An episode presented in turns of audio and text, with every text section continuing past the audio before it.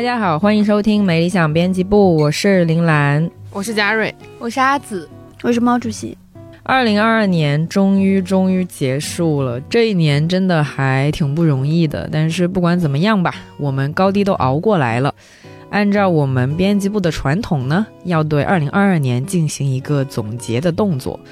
呃，岁末年初嘛，一起来商业互夸一下，然后咱也借这个机会感谢一下今年给予过我们力量的人事物。同时呢，我们其实也很想问问听众们，二零二二年你有哪些谢谢参与的时刻呢？你又会想起哪些人、哪些事儿参与了你这一年的生活？本期节目呢，让我们一起来回顾一下这些时刻。不论是愉快还是缺憾，我们觉得呢，每一次参与都有它的意义，每一次参与也都值得一声谢谢。本期节目由我们真的等了非常久的知名国货美妆品牌珀莱雅联合美理想编辑部共同呈现。珀莱雅相信，一个品牌不仅属于为他工作的人，更属于选择了他的人，因为用户的参与，才让品牌所做的一切都有了意义。岁末年初，珀莱雅想把最重要的一声谢谢传达给用户，也传达给认真参与了2022的每一个人。那没理想其实也一样，我们也非常希望借着2022年的尾巴，2023年的开头这么一个时节，感谢每一个听过我们节目的人。好，那我们就正式开始今天的分享吧。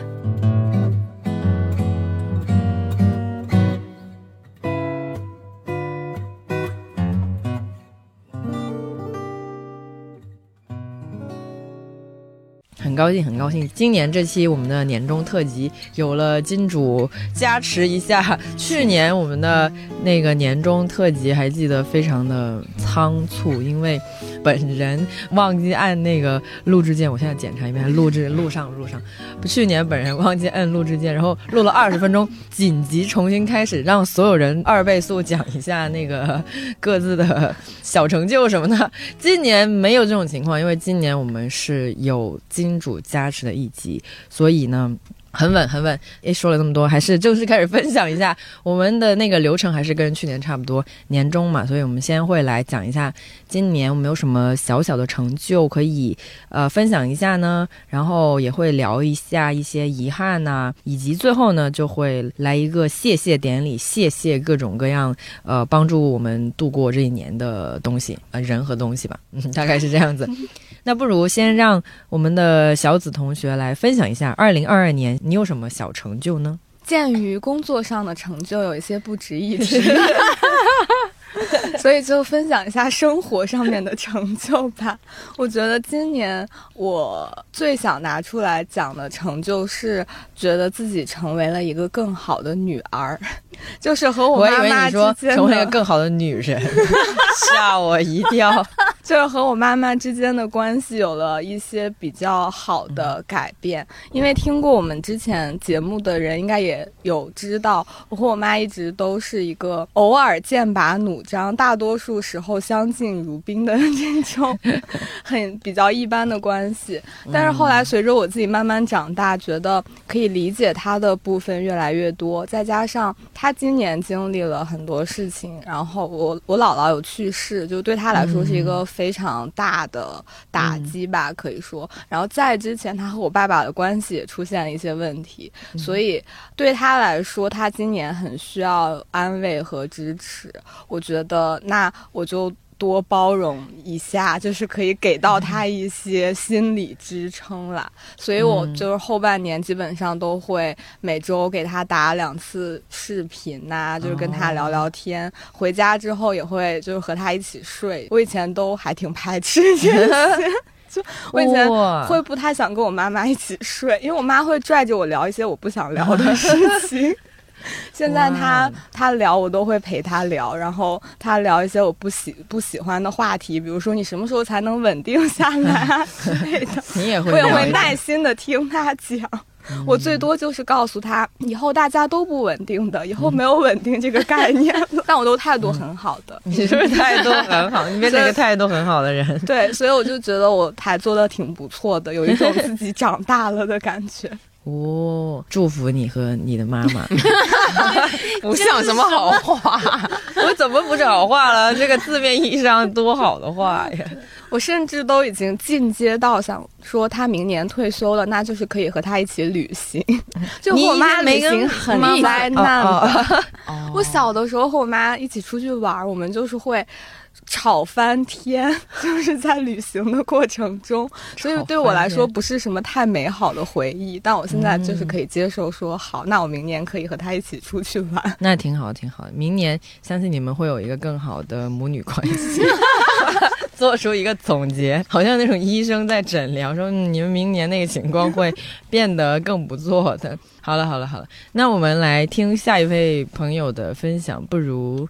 这个 永远不对着麦讲话的 嘉瑞，对我想了一下，为了节目效果，我决定讲这个，还为了节目效果呢。我我来听，我听听效果，对我听听效果有多好。嗯，我我其实有认真回想，就是不知道是上学的时候太乖了，还是就是没有很受欢迎，所以就是到三十多岁还要在谈恋爱和表白这种事情 上面纠结。今年谈了一个短暂，但是想起来这是成就吗？哦，sorry，sorry，完蛋，你说，我以为这是遗憾的部分。Sorry，你说，你说，现在还还在，这都是一种叙事，OK 方式，OK，这都是一种提醒各位听众，我们现在仍然在这个成就小成就分享的 趴里面。你继续，你继续，就是今年谈了一个。短暂又回想起来还可以的恋爱，花束般的恋爱。对对对，花如果是按时长的话，也没有那么长。嗯，就是认识了一个人，然后呢，因此稍微改变了一些生活，就觉得还还可以。克制一下，我刚想说他变成了一个很博学的人。呸！你继续讲一下，我不打断，不打断。我之前是一个对自己跟别人相处和了解。别人的迅速程度稍微有一点自负的人，因为我总觉得我可以非常快的 get 到别人的想法，或是就是迅速的调整我自己状态。然后后来发现这个事情就不适于恋爱这件事情。anyways，从这一段虽然失败的经历中学到了很多，开始看一些，哎呀，看书这个事情好像讲了十万八千遍了，没有吧？没有吗？没有啊？好吧。然后就是因此也开始看了一些历史相关的书，这样讲可能又会被骂，因为哲学我是实在不太懂。然后历史，就历史书相对来说比较容易看。嗯，然后发展了一些奇奇怪怪的爱好，就比如说开始研究魏晋南北朝之类的。然后什么开始研究？没有研究，没有研究，就是开始 看魏晋南北朝，然后看看一些日本近世史。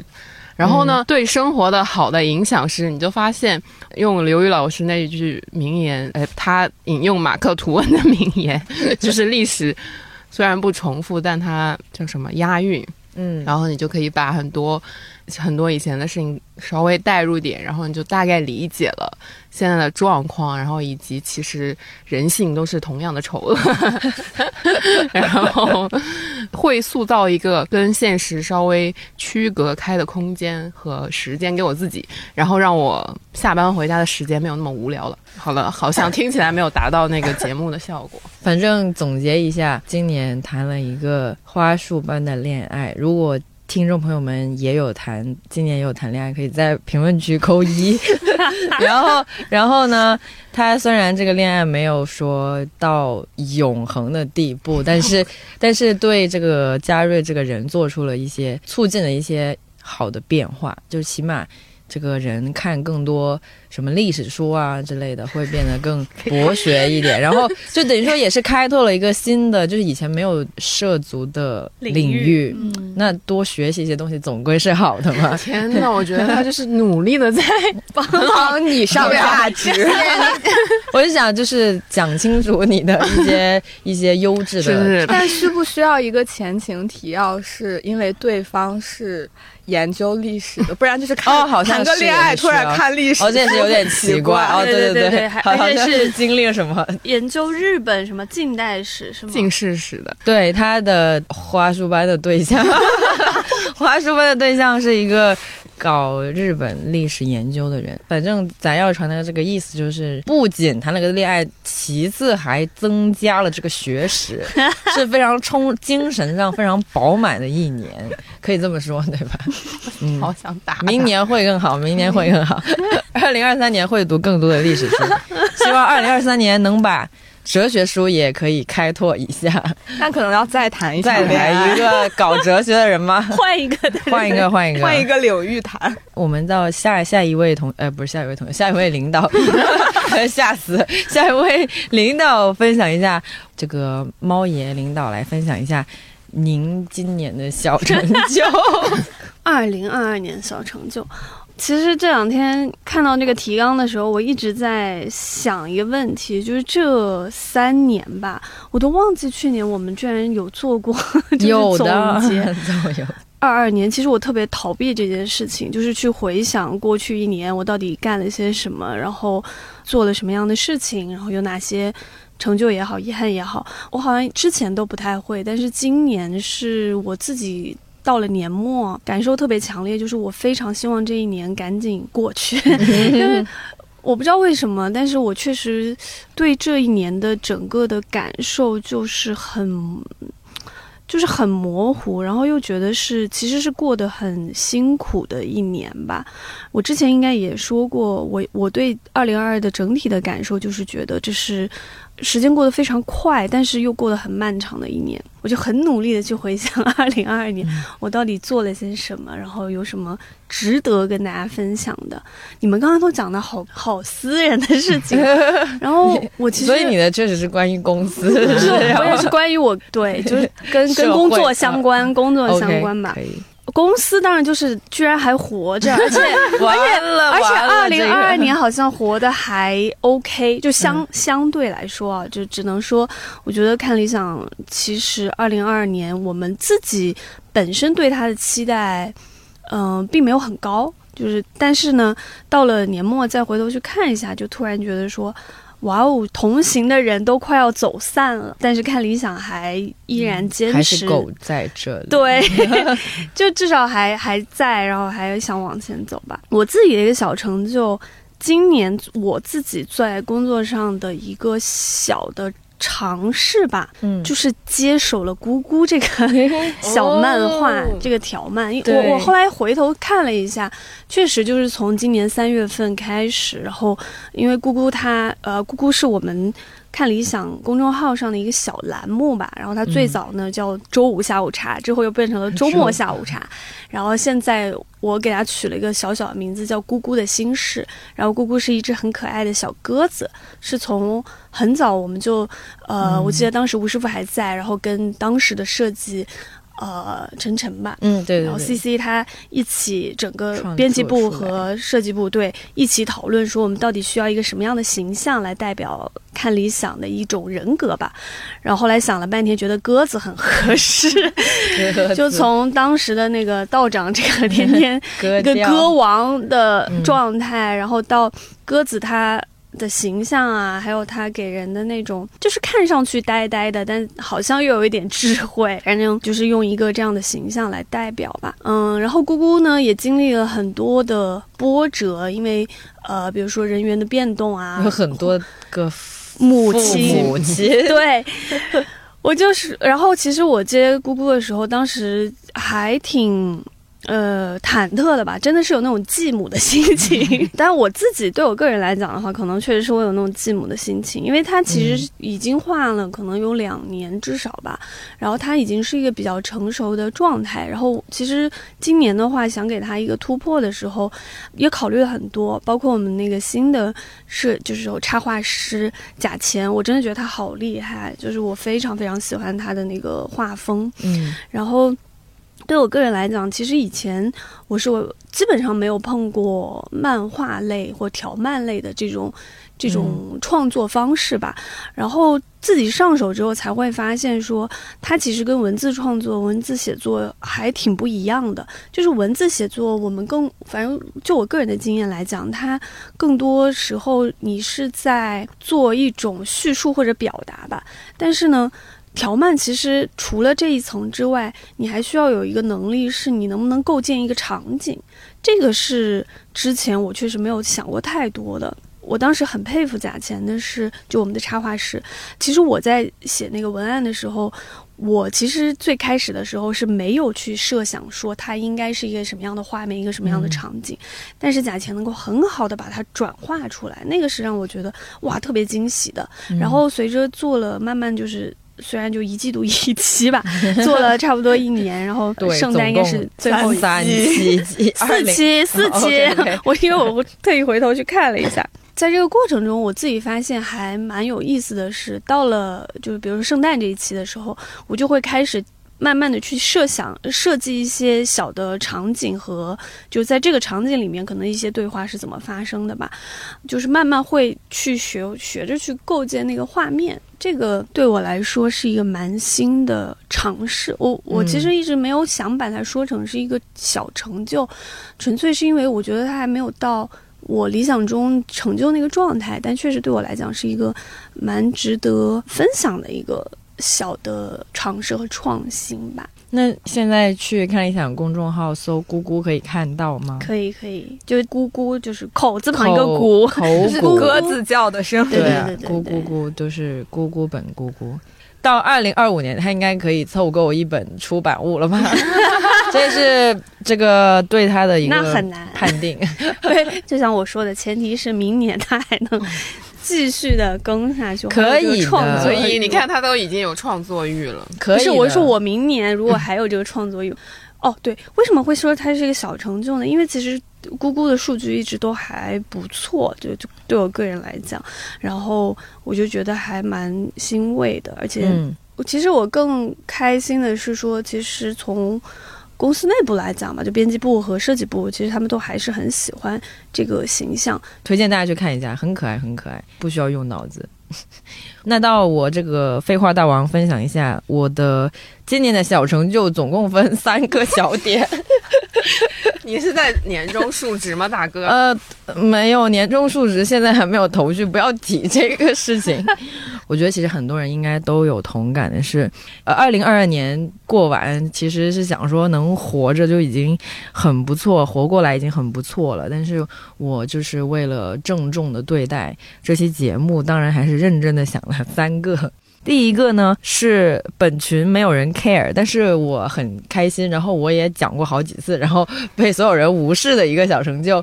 Which is 后半年我读了十本书，虽然是一个很小的数目啦，但是我还是蛮开心的，因为主要是开心在我终于建立了一个阅读习惯。（括号惭愧惭愧）相信二零二三年我能够读更多的书，这也是我对自己呃明年的一个期待吧。然后第二个呢是。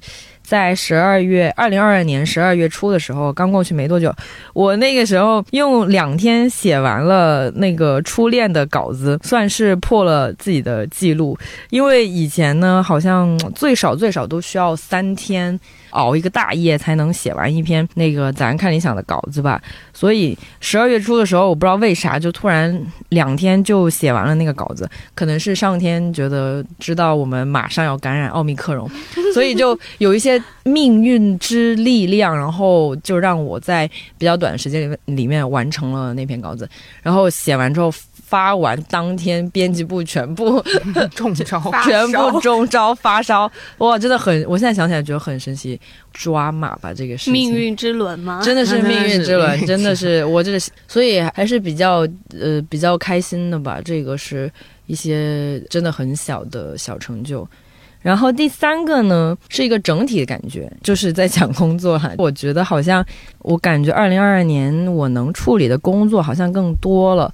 我记得大约八月份呃的时候，因为有一个打包的商业项目，然后我有一两周就是巨忙，嗯，就是那种周一早上起来想要长叹一口气，就坐在那个床边，就是在那儿发五分钟的呆，因为就不知道怎么熬过去接下来的一两周，觉得有好多事儿，但是最后呢，其实都比较顺利的完成了任务吧。就算是有惊无险，又到六点，所以现在回想起来，就觉得其实能扛的事情好像多了一点，所以就是还是小小的为自己感到高兴。那我们这个小成就的部分聊得差不多，也进入一个。大家很期待的环节就是聊一下我们的小遗憾。谁在期待？我我在期待他的，可以吗？怎么着又要讲一遍失恋经历？这是一个完整的故事。对，这个 嘉瑞的嘉瑞的 plan 就是用一个东西讲够三个趴，就是把他就可以换一下那个叙述，然后就可以一件事儿讲三遍。这个这个这个深层次的梗就是告诉大家。历史都是被叙述出来的，你这个梗也过于高端。历史都是被叙述出来。罗星老师说，遗憾就是大家 call back 一下刚刚讲过的那个花束般的故事。遗憾当然就是分手了呀，但是我觉得有一些更具体的，就比如说因为疫情的原因，根本也没能出得了北京。就我今年只出过两次，一次是临时去上海出差，一天就回来了，然后一个就是十一回家。本来那个计划就是应该去一下某个城市，但是也一直没有成功。然后就是最近又在听我一个在美国的朋友被追求的故事，然后我就在回想，就是这个挣扎的那个心路历程，就完全就是抽出来讲这个所谓遗憾的部分。一个人的，我不知道那个勇敢或者勇气，他怎么被使用是正确的，因为你你总是要权衡，就是说你做一步什么事情和不做一个，它的那个后果是什么。然后有的时候你觉得你承担不了那个后果，你可能就不做了。但有的时候你又觉得遗憾的原因是你觉得啊，那当时是不是有那个命运的？一分钟或者是什么什么，你做那个事情，你就彻底被改变了。我一直在这个情绪的挣扎里面，就想了好久这个问题。直到前两天，突然 A P P 首页推了苏东老师讲那个《围城》，他讲那个方鸿渐跟唐小姐分手的时候，就是有一个所谓命运的一分钟。然后呢，就两个人就是互相都非常骄傲，然后就是不再联系，然后退掉什么信件，然后就是这一段就拜拜了嘛。然后他就后面有一段小小的讨论，他说：“你不要以为现代人到了这个通讯很发达的时候，他就可以很通畅的沟通，其实不是的，因为很多时候你不确定对方的心意，甚至是不确定自己心意的时候，你你其实很难表达出很多东西。然后呢，他说。”骄傲和偏见是爱情的毒药，但它桑炮好像也构成了爱情的一部分，是它比较神奇的那个地方。然后你就可以回想起众多的文学作品、小说里面是怎么讲两个人就这样的关系的。然后我就想到说，对，确实就是人的性格真的是还蛮难改变的。就有的人好像就是你就冲过去了，然后有些人就是思前想后，然后有很多顾虑，然后当然也这个也跟对方跟你的互动有关嘛。然后呢，你可能就慢慢的就。就就这样，就是我的一番挣扎。听得我嘴都张开了，主要是他在跳的太怎么给你上价值，跳跳的太快。先是围城，然后是骄傲与偏啊，不 对对，先是命运一分钟，然后围城，然后什么 骄傲与偏见是毒药，但同时也是爱情的一部分。但是我听完之后，我觉得你的这个 虽然是遗憾。虽然是遗憾，但是它非常好的诠释了咱们今天的主题，就是谢谢参与。用一个简单的四字成语来总结的话，你讲了这么多，就是谢谢那个大哥的参与，在今年，对吧？是这个意思。这这好像是第三趴的内容。哦，不好意思，但哎，发现也再来一遍。第三趴再来一遍，但是我们先在这儿先说了谢谢。嘉瑞的好大哥参与了他的这一年，然后那个嘉瑞就可以给我们带来很多精彩绝伦的恋爱的这个心态。美丽讲座三周年，蓝妹的主持功力简直就是就是你能肉眼可见它增长，也不是就是什么他都接得下。我本来还想说。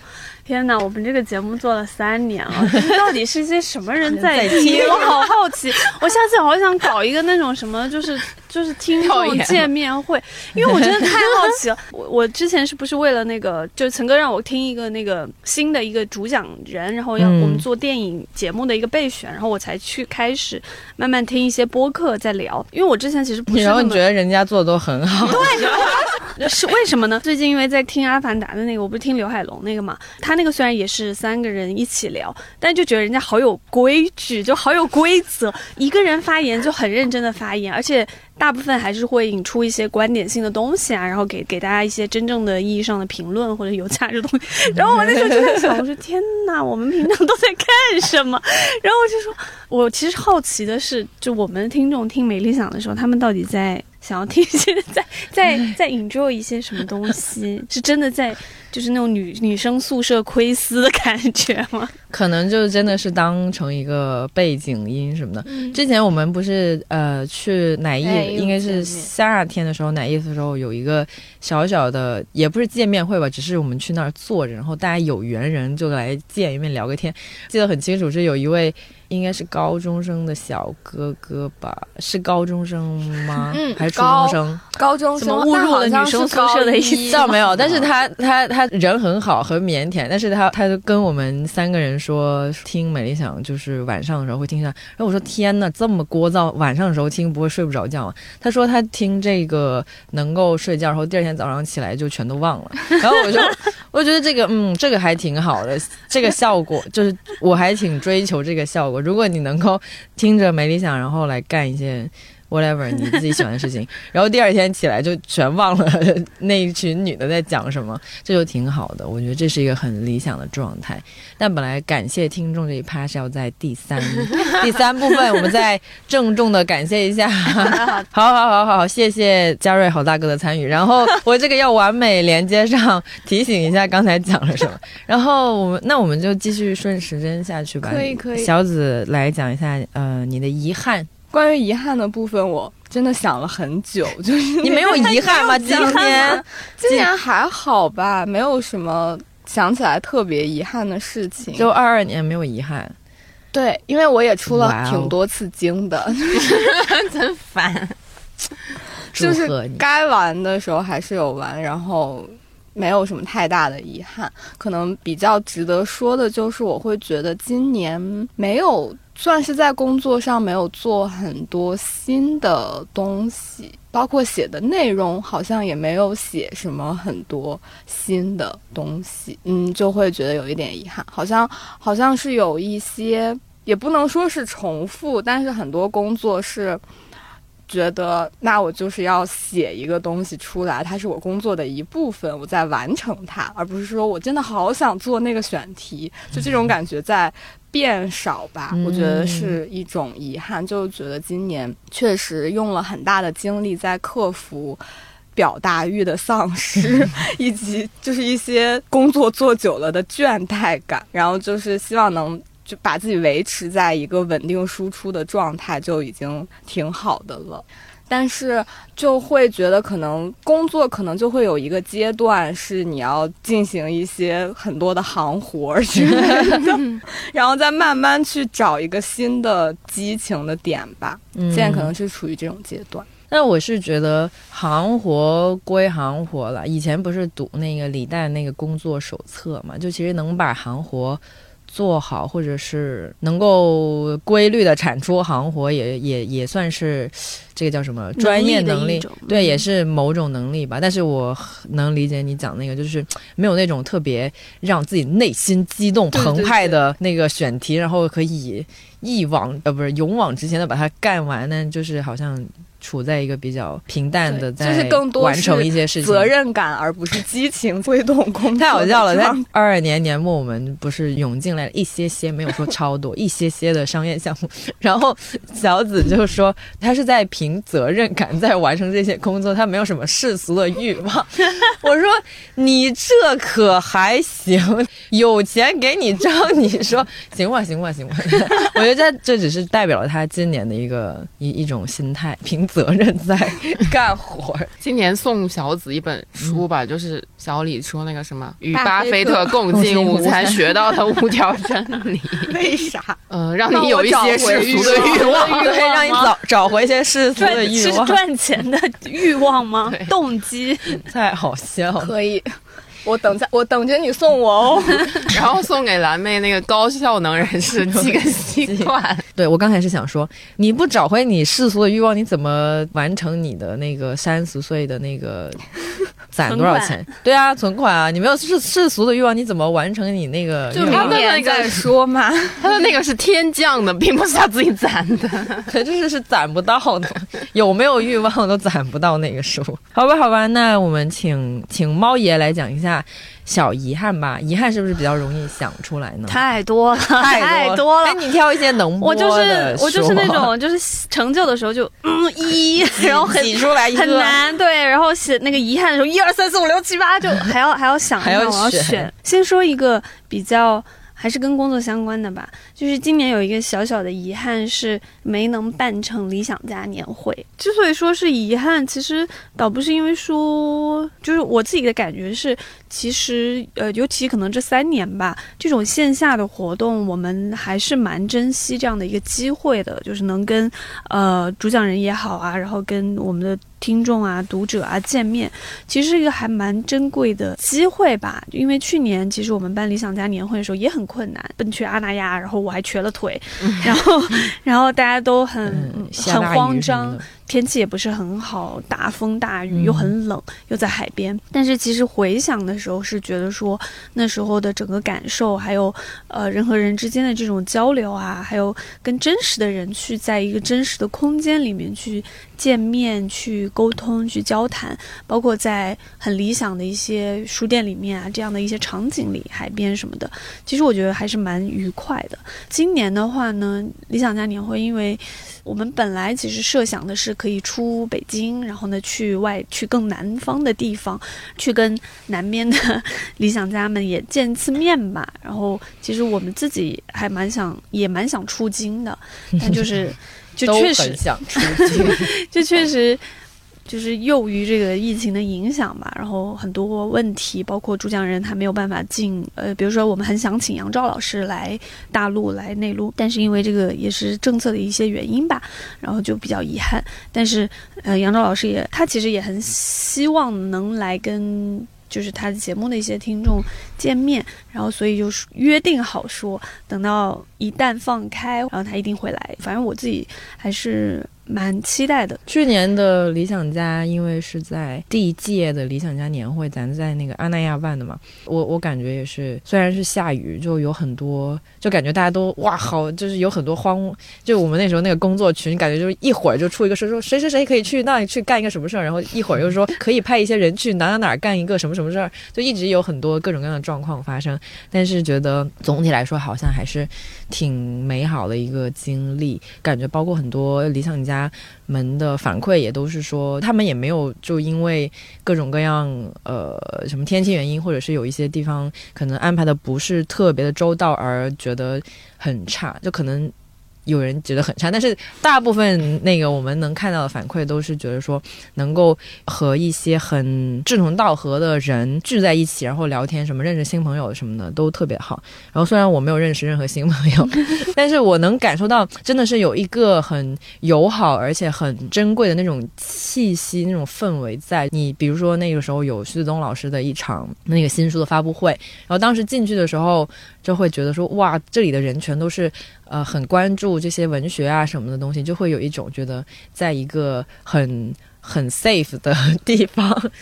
在一个真实的同温层里面，是有有能够感受到一些一些温暖，真的是温暖，就就觉得说哇，还是有那么多人是在关注这些东西的，你就觉得还还蛮开心的。二零二三年一定给他连办两场，呃，是不是得就是理论上二零二三年是要办？会会有对，应该理论上会有两场了，就可能春季一场，秋冬一场吧，就希望是这样。对我来个人来讲的话，为什么会觉得是遗憾？是因为我确实觉得二零二二年整年大家就所有人。人的一个状态，都是一种很孤。孤立、很孤绝的一个状态，然后因为在一个很孤独的一个状态下的时候，我觉得人都会变得非常的坚硬，会给自己造一个壳，然后那个壳就会变得非常的坚硬，然后这个坚硬是为了保护你自己，去对抗很多东西。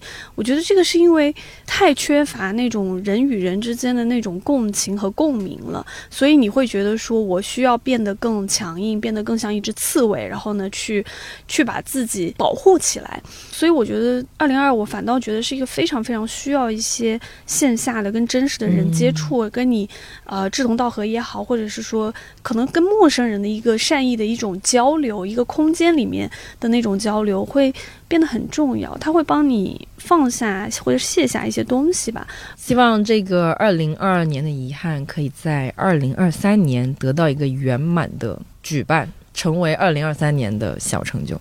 嗯，再讲一个那个稍微私人一点的，我二零二二年初的时候不是出去滑雪了一趟嘛，嗯，然后呢，我就一直很就是很，当时滑雪回来，其实那那一趟旅程也是波折万千了。然后到了今年秋冬的时候，其实我非常非常的，当时啊那个心态是非常的希望能够出京去滑去滑一次雪，然后结果到现在我都还没有还没有能够找到这个机会。当然，我我希望二零二三年的元 就是元旦之后，我我可以有这个机会啊。其实不是说我出不去，不能出去，最大的一个原因是我我觉得，就像我说的，二零二二年对我个人来讲，我觉得是过得比较辛苦的一年。然后因为太多的折腾，然后还有太多的各种各样的因素。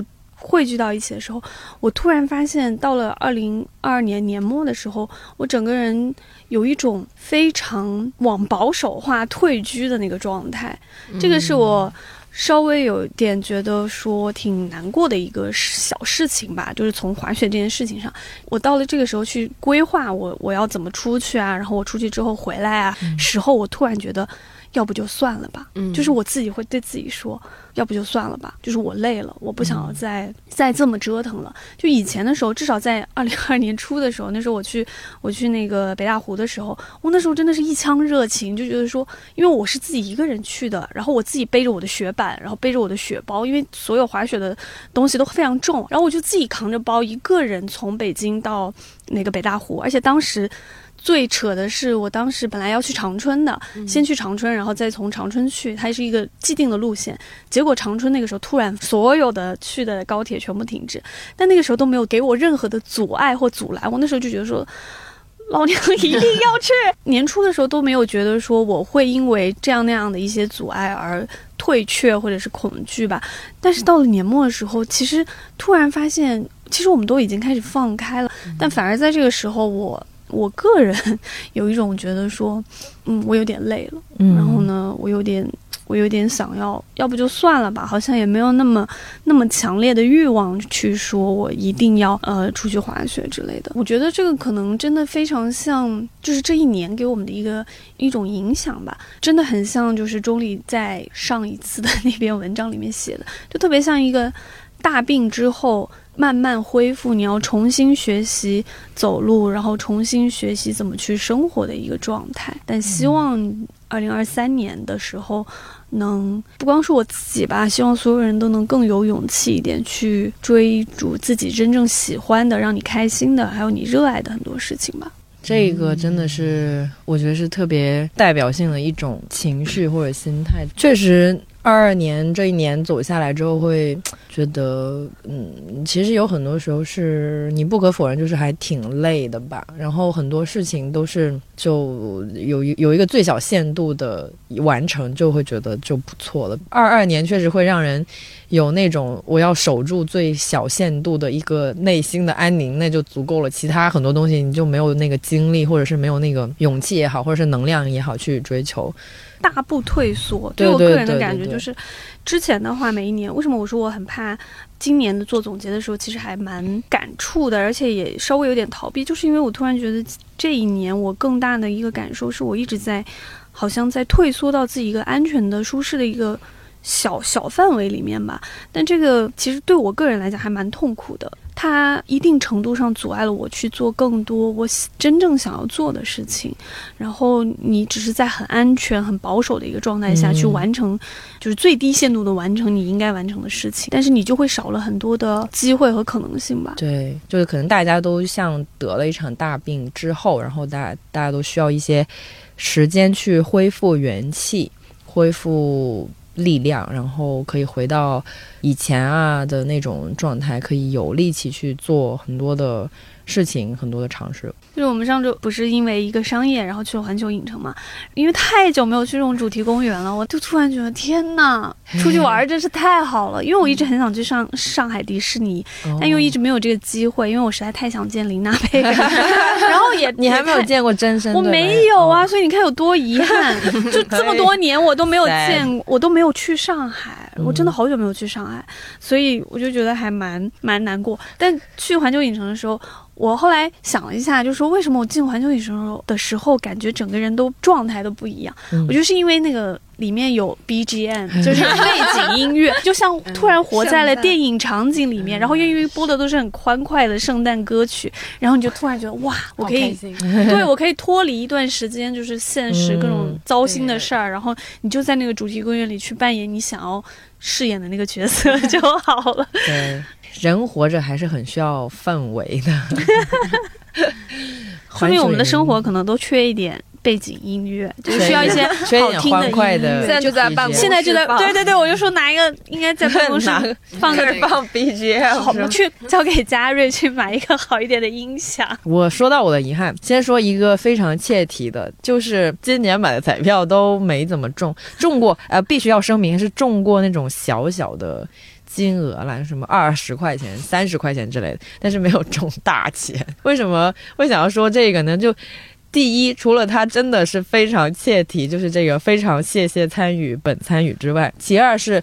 我真的很喜欢周奇墨讲过的一个段子，他说说什么是不是该给命运一个机会呢？说不定他一直都很想帮我，但是呃没有程序可以走啊。然后我我就对这个段子印象非常深刻，我就觉得说，嗯，是不是我也该给命运？我当真了，我说我是不是也该给命运一个机会？然后我就无聊的时候会买个什么彩票，然后刮一下，就确实没有中。命运其实没有很想要帮我暴富，这个人还是要 还是要。要自己努力，命运机会了。我二三年再给几次 试一下。我小的时候是真的买那种不知道体育还是福彩，中过一个电视还是洗衣机啊。很小的时候，你这么厉害。然后后来我就再也没有买过了，但我还是很震撼于有人可以中这么大的，真的就在我家旁边那个广场。那怪不得你在这个看理想，咱们年会抽奖你都抽不到东西，因为你小，你这么，因为嘉瑞是来这边三四年，我已经参加过四多少个公司年会，四次年会了，一次没有抽到过，每次是安慰奖，对他每次都得到一个礼品卡什么的，那那个就是阳光普照，就所有人都会有的。这个彩票这个事情就是一个，哎，真的是谢谢参与，但就是不要沉迷，不要沉迷哈。然后，然后另外一个正经一点的遗憾是一个我真实感到很遗憾的东西，但是我觉得说出来又会被嘉瑞拆一下，你就先不要拆我。哎，等等，为什么我的形象 变成了一个损损人的一个人？我上一次不还是好大姐吗？好大姐，好大姐，就希望好大姐不要拆我。我跟小紫有点类似，小紫是说她自己没没有那种特别自己热血沸腾的选题的出现，然后感觉更多时候。在完成一些活儿，然后我呢，刚刚好，我的遗憾就是相反，我今年有做一些让我还挺。挺开心，或者是挺有动力去做的一些选题，我自己还蛮喜欢的。但是呢，做的 很多的稿子都没有一个很高的阅读量，所以我就一直都还挺不得不承认是心里都有点耿耿于怀。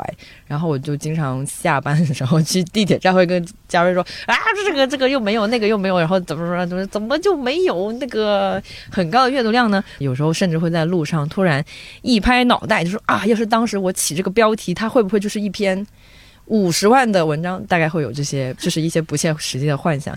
但一年过去了，就这个事情多少还是释怀了一点吧。因为你不得不释怀，因为这个东西不是我能控制的。就因为因为到后期就是发现，真的每发一篇，它都没有一个特别好的数据表现。到那个时候就开始觉得说。那可能这就是一些缘分和玄学的问题。我最开始还分析过是不是写的不好啊，或者是标题不好，或或者是怎么样没有蹭上某个热点。那后来就开始变成一个玄学的东西。我觉得今年没有这个缘分，那就没有这个缘分吧。会觉得说，嗯，那还是专注在一些自己能够控制的东西上。好了，因为这个阅读量什么的，你就是这就是控制不了。对，专注在能控制的事情上，比如说那下一篇怎么样可以写出更新的观点啊，或者是下一篇文章怎么可以写得更快更好啊。至于文章最终会被多少读者看到呢？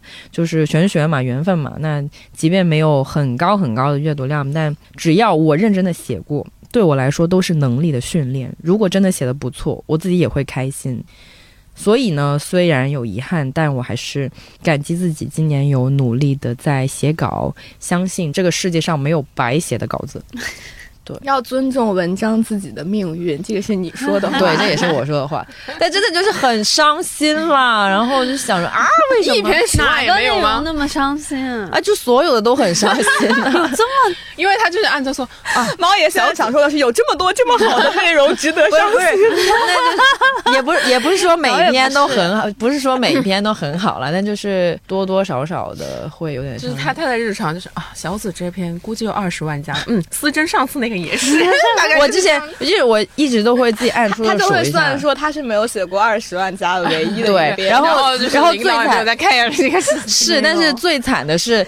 在我还在纠结我怎么还没有写二十万的时候，他们已经纷纷都四十万、三十万，就是等于说他们又上了一个新的这个台阶。然后我还在这对着那个说啊，为什么我没有二十万？就是这种 nobody cares 的，就是那个那个那个台阶都没有吗？还是有的吧？我真我真的没有二十万，他们要有一个点，就是一个热点会有一个情绪点，就是它不是靠自然的。对，我那我就想说，那所有人都有，然后我就。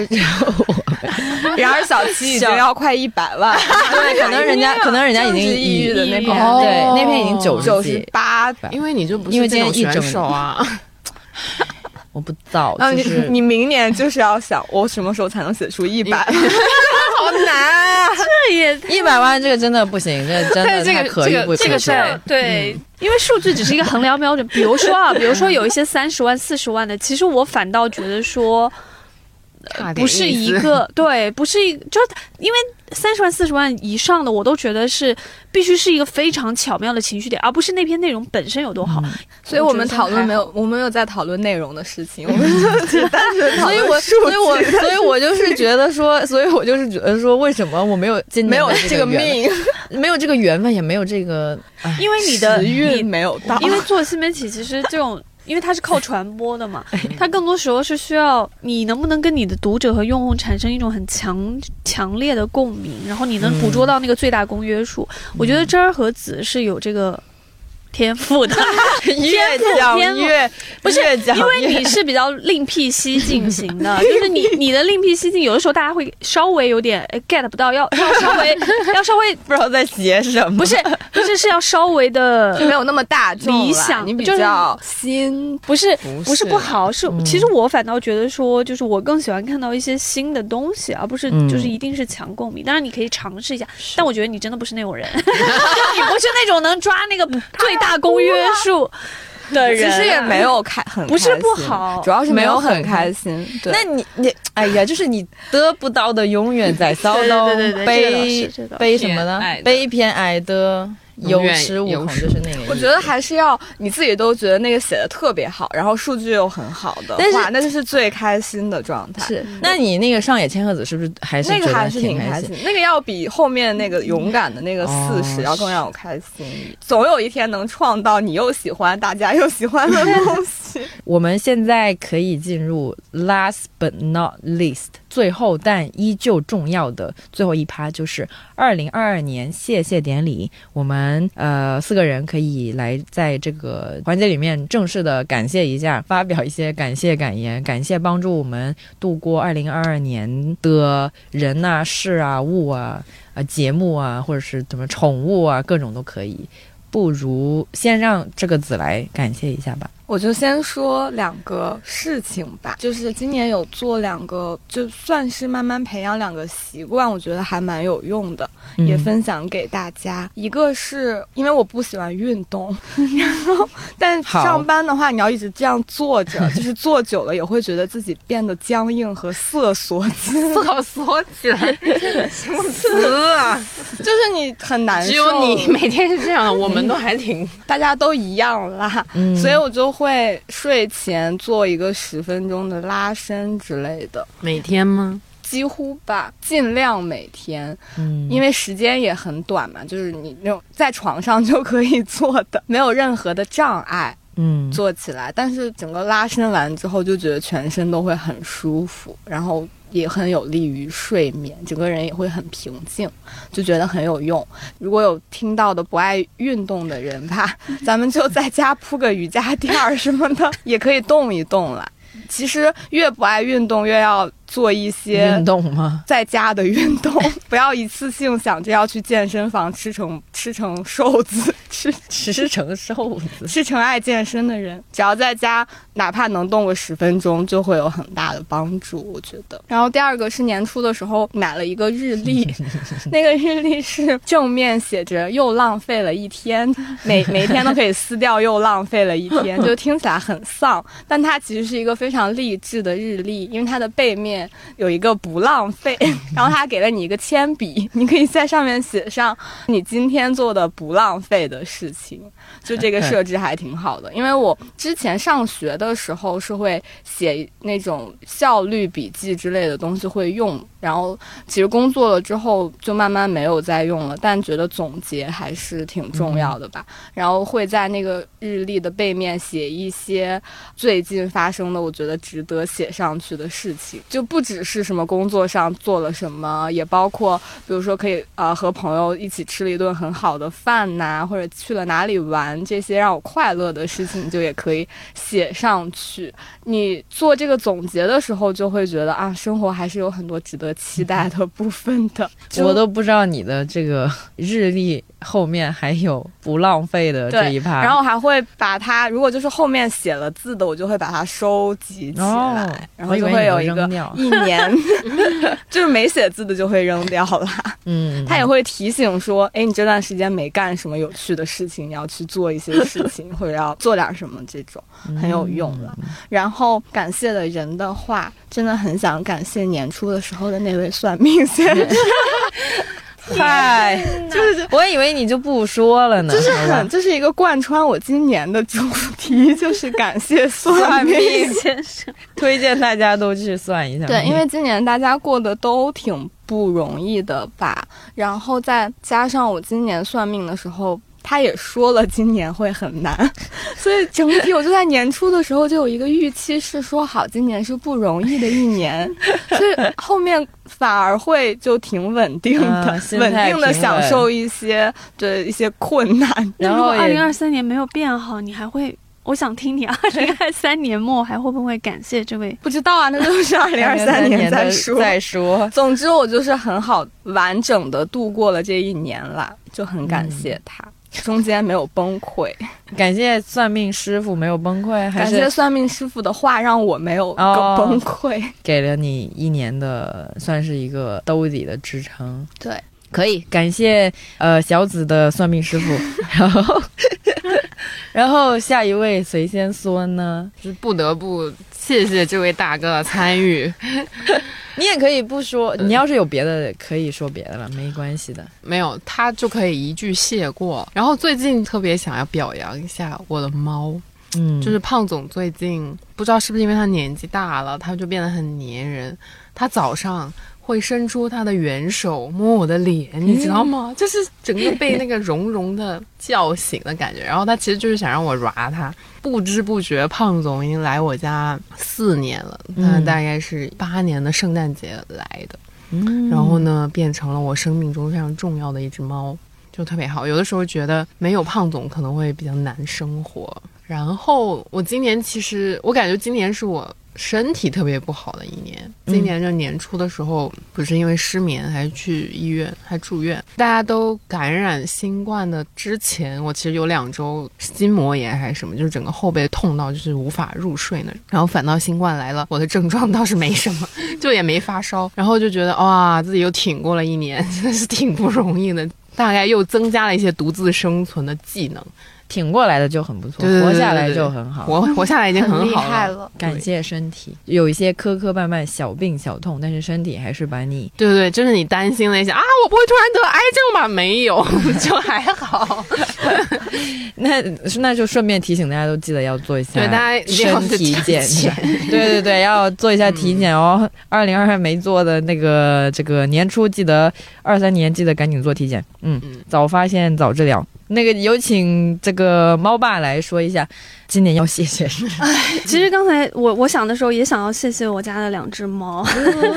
确实，这一年这两个柔软的小东西，如果没有它们的话，我觉得会过得更苦一点吧。因为不是今年我们经历了好多次封城啊，然后居家呀，就是必须居家又出不去的状态。我真的是觉得我家的两只猫对我来讲非常非常重要吧。在家里有两个这样的小生命，然后虽然猫的话，我家。两只猫都很独立，然后感觉上也没有非常的依赖我吧。对我就是可能我确实从心理和生活的整个状态上都更依赖它们，然后就会变成我生活中很重要的一个支撑。这一年吧，因为在家的时间非常多，然后我家里的两只两只猫和我的家属都是我这一年能够好好的撑下来一个非常大的一个心理上的支柱吧。嗯，所以真的很感谢他们。然后呢，其实第二个确实是很想感谢一下我的家属。我我觉得今年我有一个很大的感触，就是今年我突然会去很珍惜，就是身边这种很亲密的人的那种关系。就像我说的，可能因为二零二它整体上感觉会是一个蛮每个人吧，都会是一个很孤绝的状态。所以这个时候，如果有一个人或是一一个生命吧陪在你身边的时候，我突然觉得这种人际之间的连接变得非常的重要。我以前其实是一个蛮你们懂的，我是一个蛮嘴硬的，对，而且我是一一个比较觉得不在会有点矫情，对对对，我我是很怕，嗯，就包括我我也不爱看纯爱，然后呢，我我也还没看吗？哎有。对我真的是一个不是那种纯爱 爱好者吧，然后我对于这种感情啊，然后对于这种情绪上的，就尤其情感上的这种比较黏腻的东西，其实我一直是比较排斥的吧，就我个人来讲。但今年呢，我不知道是不是因为长期在家，然后呢跟家属待的时间太 长了，然后居然没有说，嗯，比较庆幸的是说，居然没有一个彼此非常的嫌弃啊，或者是很腻味状态。反而变成了是一种相互支撑的状态，这个是让我觉得还蛮幸运的一点吧。所以我也很想要，就是谢谢他和谢谢我的两只猫，然后也谢谢他们让我认识到说，其实人很多时候你是太过于理性、太过于独立，并不是一件，并不真的意义上是一件值得。值得怎么讲呢？值得骄傲或值得庆幸的事情吧。我反倒觉得，在事实的时候，如果你能够把你自己，呃，柔软的一块交给别人，然后呢，或者说把你自己脆弱的一面暴露给另一个人，然后从他身上汲取一些能量也好，力量也好，对你自自己的成长，反倒是一件非常非常重要的事情。那今年呢？我看完了一本一直想看，但是就一直没有去看的一本书，就是那个《献给阿尔基农的花束》。这本书其实蛮经典的，然后呢评分也很高，然后呢口碑也非常好。我看了之后，对我个人更大的一个感触就是，当一个人逐渐他的知识上有非常大的进步，然后呢他他变得非常的理性，他有非常高的一个智商，其实并不会帮你解决掉你人生的很多困惑。人从无知走向有知的过程，其实当你有知之后，你反而会，我我自己感觉啊，就这本书给我的感受是，你会再滑向另一种无知。然后这个过程里面呢，其实你会意识到说，理性这个东西并不一定会帮你驱散掉你很多人生的迷雾，反倒很多时候，它会让你更强烈的有更多其他的困惑和需求，而这种需求往往来自于需要来自于爱，需要来自于跟他人的关系。这个是我今年可能会感受到更更想要去在意跟身边人的一个关系，然后更在意身边的人，也包括我们之间的那种互动也好啊，还有相互支撑的那种感觉吧。所以这是要想要谢谢的人。然后呢，还想谢几个东西，几个东西你还想谢？我想要谢谢卡梅隆老师，为我们带来在这个难过的年末，终于为我们带来了《阿凡达二》，我太。开心了，不是我太感谢他们了。然后包括就是上周去环影看了那个《穿靴子的猫》第二部吧，我很感谢这些影视工作者还在继续为我们带来一些嗯新的作品吧。不能说是惊喜，但是确实我觉得二二年中的时候有一个很有意思的现象，就是出了好多部影视作品都会被大家骂。俗套，就是他的故事情节，就包括初恋吧。虽然我没有看，但我但我确实觉得，好像到了这个年末的时候，今年年末的时候，好多人都在怀念一种以前的东西吧。就无论是《First Love》还是《阿凡达》还是什么也好，为什么要感谢他们呢？除了为我这个贫瘠的文 文化生活带来了一丝新的希望之外，确实，我看这几部，就是看《阿凡达》的时候，我有一个。很强烈的感受是，我突然会允许自己去接受一些很朴素的感情，很朴素的反应。《阿凡达二》的那个剧情，说实话，说老实话，我真的是觉得。就是它确实老套俗套到你基本上能够猜出来整个的故事情节吧，但我还是在整个观影的过程中，三个多小时的观影过程中，我哭了好几次，就是很朴素的一种情感。就我以前其实，就是还是说到那个问题啦，就是我我以前是一个很很想要追求那种很深刻啊，然后很宏大，很好像看上去很辉煌。的一种的的那种东西吧，我其实是一直对于那种很朴素的情感，无论是爱情、亲情或者是友情，anyway 这种情感的东西，会是一个会像刚刚蓝妹说的那种，我会觉得有一点点矫情嘛。但今年我就是就是尤其到年末集中的看了这几部作品之后，突然就觉得说我今年非常乐于。去接受这是自己这种很朴素的一个情感反馈，嗯，所以也谢谢这些作品，然后谢谢这些文艺作品给我带来的这种感受吧。说到我要谢谢的人呢，呃，首先就很想要感谢我的母亲，在今年给我买了好多菜，因为她是某中产超市的会员，她就可以小城市给我下单。今年大家也知道，呃，所有人所在的城市。在哪儿都好吧，应该都有经历陆陆续续的一些，反正就是大家待在家里时间还是蛮多的。但是得益于我的母亲给我买菜，所以我的冰箱在大部分时候都是。呃，满满当当有很多的食物，真的是很需要这些物资吧。然后价格不菲啊，加起来这么多次买菜，所以谢谢啊，我的母亲，我妈给我买了好多次菜。然后最后一个感谢的席位呢，我觉得很有必要感谢一下咱这个没理想的听众们吧。就像刚才这个 二零二二年年末，我们的领导突然意识到这个节目都是啥呀，就是非常值得。感谢的当然是没理想的听众了，因为。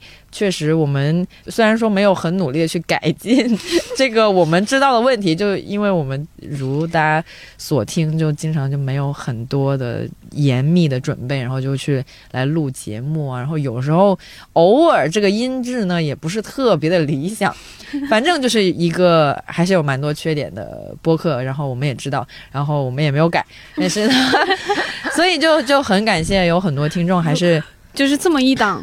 荒谬，不知所云，然后又嗯。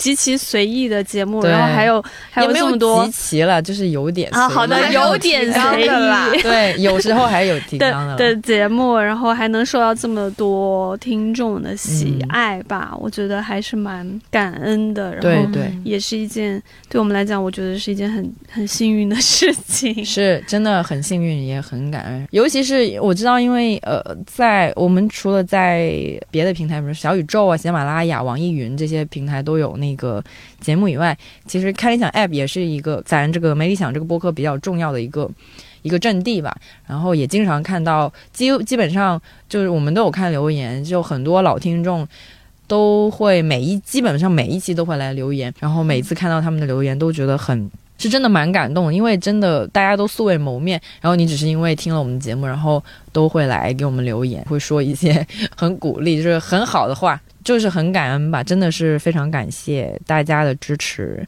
二零二三年争取可以改掉一些已知的缺点吧，也会虽然我们三三周年的时候说的好像很很丧的样子，但是肯定二零二三年还是会努力每周哦不是每周，呸呸呸，两两周更新一次，sorry，认真更新，努力更新，多做一些访谈也好啊，闲聊也好啊，来回馈大家来听我们的节目的听众吧，就很感谢大家。这个大概就是我们今天就是我们今天要分享的东西。然后，二零二二年过去了，我们都有认真的度过这一年，得到了一些小成就，也留下了一些未完成的遗憾。虽然很多事情呢都只是谢谢参与，但也因为一次次的参与，我们更贴近生活，也在不断收获着勇气和成长。欢迎大家在评论区分享自己谢谢参与的故事，或者对自己今年最想感谢的他说出那一句谢谢。祝各位元旦快乐！呃，二零二三年一定要快乐。然后我们去年这这个二零二二年的祝福语是木心老师的“不工作没人管，单身汉”。今年我只讲到这个二零二三年，祝大家苦尽甘来，我们都有光明的未来。这个跟去年这个格调实在是有太大的跌落了。好吧，那就这样吧。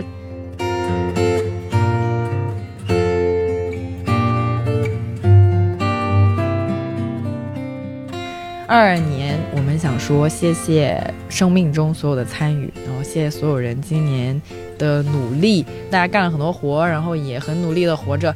二零二三年就祝大家苦尽甘来，我们都有光明的未来。为了这个单压，我也是很努力了，好吧？那就再见再见，我们新年快乐，新年快乐，元旦快乐，一切都快乐，拜拜，拜拜。